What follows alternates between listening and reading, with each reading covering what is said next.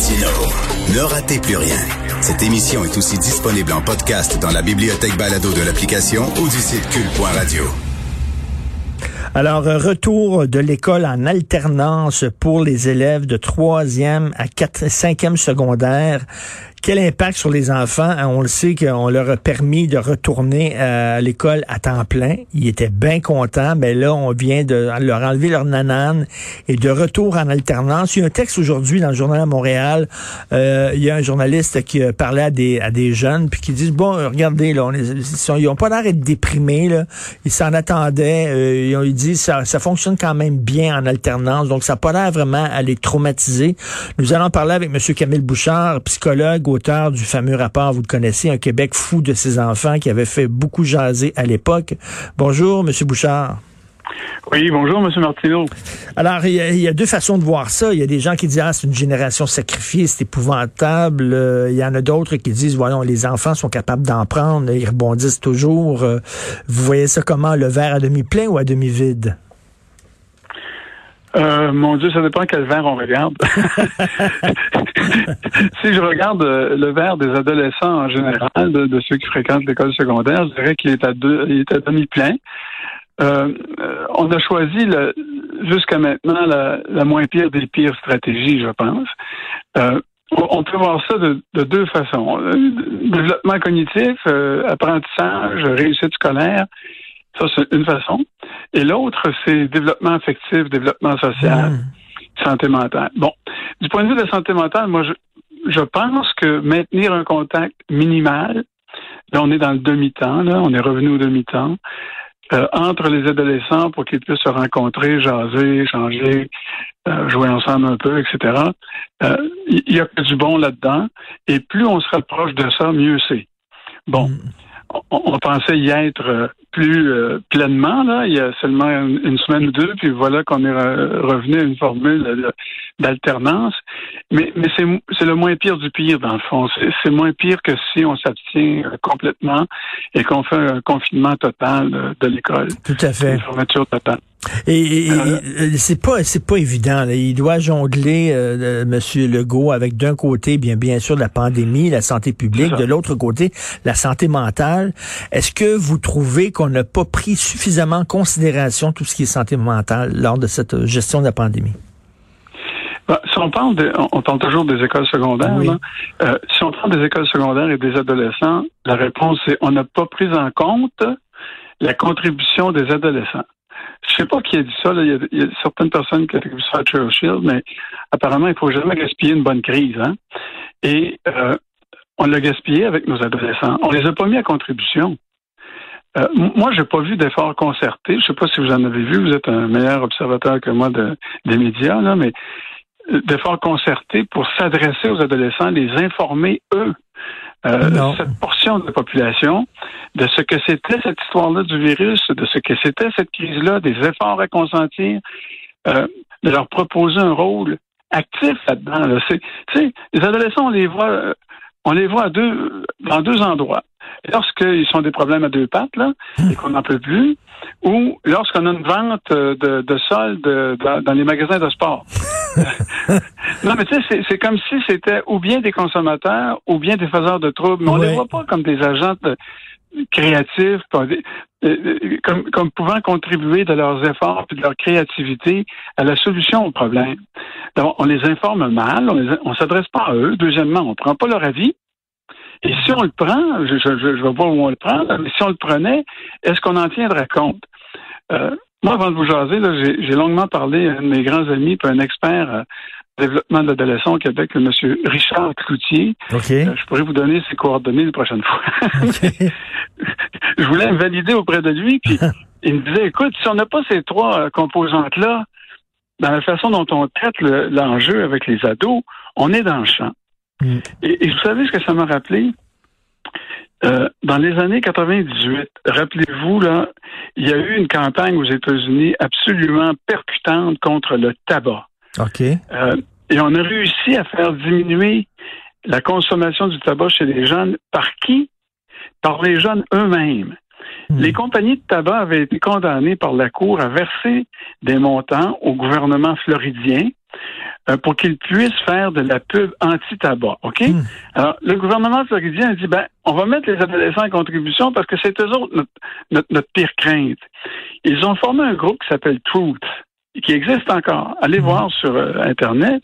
Et ce groupe-là a pris en main la campagne anti-tabac adressée aux jeunes. Et savez-vous ce qu'ils ont fait? Non. Au lieu de dire le tabac, c'est pas bon, ce que tout le monde disait à l'époque, ils ont dit vous vous faites vous vraiment là, vous vous faites fourrer, excusez-moi l'expression, mais c'est l'expression qu'ils ont utilisée par les compagnies de tabac. Ils vous emplissent bord à bord, ben ce sont des menteurs. Bon. Et il n'y a rien de plus que la, la malhonnêteté pour aiguiser le sens de la rébellion puis de la répartie chez les jeunes, chez les adolescents. Ils détestent la malhonnêteté. Alors, les jeunes, adolescents, s'adressait à des, à des gens de leur âge et savait exactement quoi dire et comment le faire, et ça a eu un effet percutant. Mais ben, hmm. dans une situation comme celle de la pandémie, là, on ne voit pas cela. Et c'est dommage. Ah, on se plaint tout le temps, oh, ils sont ils sont étrangers à la chose politique, à la chose sociale, euh, ils ne font que penser à eux-mêmes, peut-être. Peut oui, mais est-ce qu'on les invite? Mais ben, vous avez tellement raison. C'est super intéressant. Euh, non, on va dire, euh, papa Legault va dire ce qui est bon pour vous, mais eux autres, euh, vous savez, vous avez certainement eu des, des, des, ados, vous en connaissez. Ils aiment ça quand on délègue des tâches, quand on leur donne des tâches, ils se sentent responsables. On, on, on a confiance en eux, on leur donne des tâches, ils aiment ça. Mais moi, j'invite euh, vos auditeurs à aller sur, sur le web, là, aller fréquenter le, le site de, de Truth, euh, euh, une campagne anti-tabac, et voir ce qu'ils font. C'est absolument fascinant. Et, et nos jeunes, regardez, là, franchement, je, je veux pas, je veux pas en mettre trop sur la tartine, mais si on si on enlevait de nos communautés là, les adolescents de nos jours, là, mm. ben regardez ce qui fermerait tous les fast-foods fermeraient. Qui, travaille dans les fast-foods? Qui, qui emballe dans les magasins? Qui dans notre vie, là, ce sont des, ce sont des utiles qui sont, euh, euh, qu'on ne voit pas. On les voit pas. Hmm.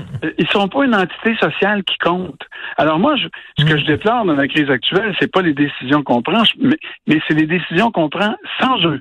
C'est comme, c'est comme les, les adolescents, c'est une problématique dans la société. C'était pas des gens, c'était pas une catégorie de gens, c'est une problématique. C'est-à-dire que ce sont, on les traite comme des objets. Ce qu'on fait, là, ce qu'on leur dit, bon, désormais, puis on le fait respectueusement, puis de toute bonne foi. Là. Moi, je mets pas la bonne foi du gouvernement en cause du tout. Je dis qu'on a une absence de, préoccupation vis-à-vis de leur rôle actif et créatif dans la crise. Tout ce que nous en sommes. Ce qu'on leur dit, c'est bon, demain, c'est l'alternance qui revient, les amis. Alors là, vous allez avoir des cours par tel, tel jour vous présentez, tel jour non, etc. On organise les choses le mieux qu'on peut. Et puis là, on, se dit, ah, mon Dieu, c'est donc terrible, on joue au yo-yo avec les autres. Mais dans le fond, ce dont on se plaint aussi, c'est le yo-yo euh, envers soi-même. Les profs, là-dedans, doivent s'adapter maximum. Les parents savent pas vous donner de la tête. Bon, on a des problèmes d'adultes qu'on transpose sur les enfants sans, sans vraiment savoir ce qu'ils vivent. Hmm. Et, et, si demain matin, on, demandait un échantillon représentatif des adolescents au Québec, qu'est-ce que vous feriez, vous? Intéressant. Hmm. On n'a on a pas la réponse à ça. Et, Et à long terme, je, sais que vous n'êtes pas un bon un spécialiste en, psychiatrie d'adolescents, mais à long terme, là, cette année-là où ils ont mis leur vie sur pause, est-ce qu'il va avoir des impacts selon vous en tant que psychiatre? parce que l'adolescence, c'est là où on se construit, hein, on vit différentes expériences, on ouvre toutes les portes, on essaie toutes sortes d'affaires, et après ça, on sait ce qu'on aime, on sait ce qu'on ce qu'on n'aime pas, c'est comme ça qu'on construit notre personnalité. Là, ils ont pas pu vivre ça. Est-ce que ça va être des gens qui vont avoir une crise d'adolescence à 42 ans, soudainement, ou quoi, là? Ben, ben ça, ça, c'est comme euh, c'est un casse-tête cette histoire-là. C'est-à-dire qu'il y a plusieurs morceaux dans l'adolescence, puis il y a plusieurs mm-hmm. zones, puis il y a plusieurs groupes là-dedans. Mais il y a un groupe, moi, qui franchement m'inquiète. Là. Alors ça, ça c'est mon, mon deuxième euh, mon deuxième enjeu du jour. Là, c'est qu'est-ce qui va arriver à nos adolescents qui déjà éprouvaient des difficultés d'apprentissage à l'école, qui mmh. déjà avaient des, problèmes de comportement, qui déjà avaient des problèmes de santé mentale. Euh, moi, quand je vois les décisions gouvernementales et qu'on maintient euh, euh, au moins un, mode d'alternance, une présence physique régulière, quoique non permanente à l'école, ça me rassure seulement qu'à moitié, évidemment, parce que le, gros jeu là-dedans, c'est que les profs puissent faire un suivi le plus serré possible de leurs élèves qui présentent des problèmes. On ne peut pas s'en sortir autrement. Ils ont besoin d'un accompagnement serré, ces élèves-là. Alors là, euh, ceux qui ont le plus de difficultés, c'est ceux qui en ont sans doute le moins mmh. maintenant, parce que euh, leur environnement familial est souvent euh, euh, incapable de leur assurer ça. Ils n'ont pas ou bien les, instruments ou les outils numériques pour le faire, ou bien ils n'ont pas l'espace pour le faire pour que leur, leur, leur élève, leur enfant puisse se concentrer convenablement, ou bien ils n'ont pas cette culture-là du soutien scolaire envers leur enfant, ou bien ce sont des mmh. enfants d'immigration récente qui comprennent pas grand-chose de notre environnement scolaire et qui auraient besoin d'un coup de pouce sérieux. Mmh. Ceux-là m'inquiètent beaucoup. Et je pense mm. qu'on va avoir un, rebond de ça qui va être assez spectaculaire, pas à, long terme, à très court terme. Ben dès l'an prochain, dès qu'on va commencer à les, revoir régulièrement. Ben, ça, à long terme, ben ça, c'est une autre histoire. Je pense que il va y avoir aussi un apprentissage collectif là-dedans pour les adultes et les enfants de ce qu'on peut faire de mieux et ce qu'on peut faire de pire. Euh, ils vont avoir au moins été les témoins, les observateurs de, d'insignifiance, de, croyance vraiment euh, euh, de, l'obscurantisme, tu sais, mm. être contre les, vaccins dans une période de, pandémie où, où, où, tout détale, puis le seul outil disponible qu'on a, on, on, s'en moque. Ils vont avoir été témoins de ça aussi. Ben oui. Ils vont avoir été témoins de, de quelquefois euh, d'un élan collectif formidable, puis euh, de solidarité comme il ne l'aurait jamais vu auparavant. On a vu le meilleur et le pire comme dans toute euh, dans toute situation extrême. Là. Oui, exactement.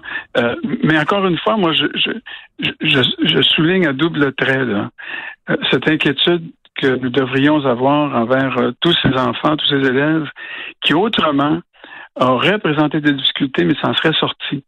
Et eux, mm-hmm. là, franchement, sont, sont fait pas mieux que euh, ce qu'on leur offre maintenant, euh, je donne pas cher de leur peau à la fin de, deux ou trois ans d'années scolaires supplémentaires. Là. Mmh, mmh. Ils vont vivre des détresses, ces, jeunes-là, comme, comme on ne leur souhaite pas. Là. Ceux qui étaient un euh, petit peu en retard, là, leur, leur, retard va, va, va devenir plus, plus important. Ils vont encore plus traîner de la patte, tout à fait. Toujours intéressant de vous entendre et on sent le, le respect et les amours euh, des enfants et des adolescents dans vos propos. Merci beaucoup, M. Camille Bouchard. Ah, je vous en prie, M. Martineau. Merci, bonne journée. Bonne journée.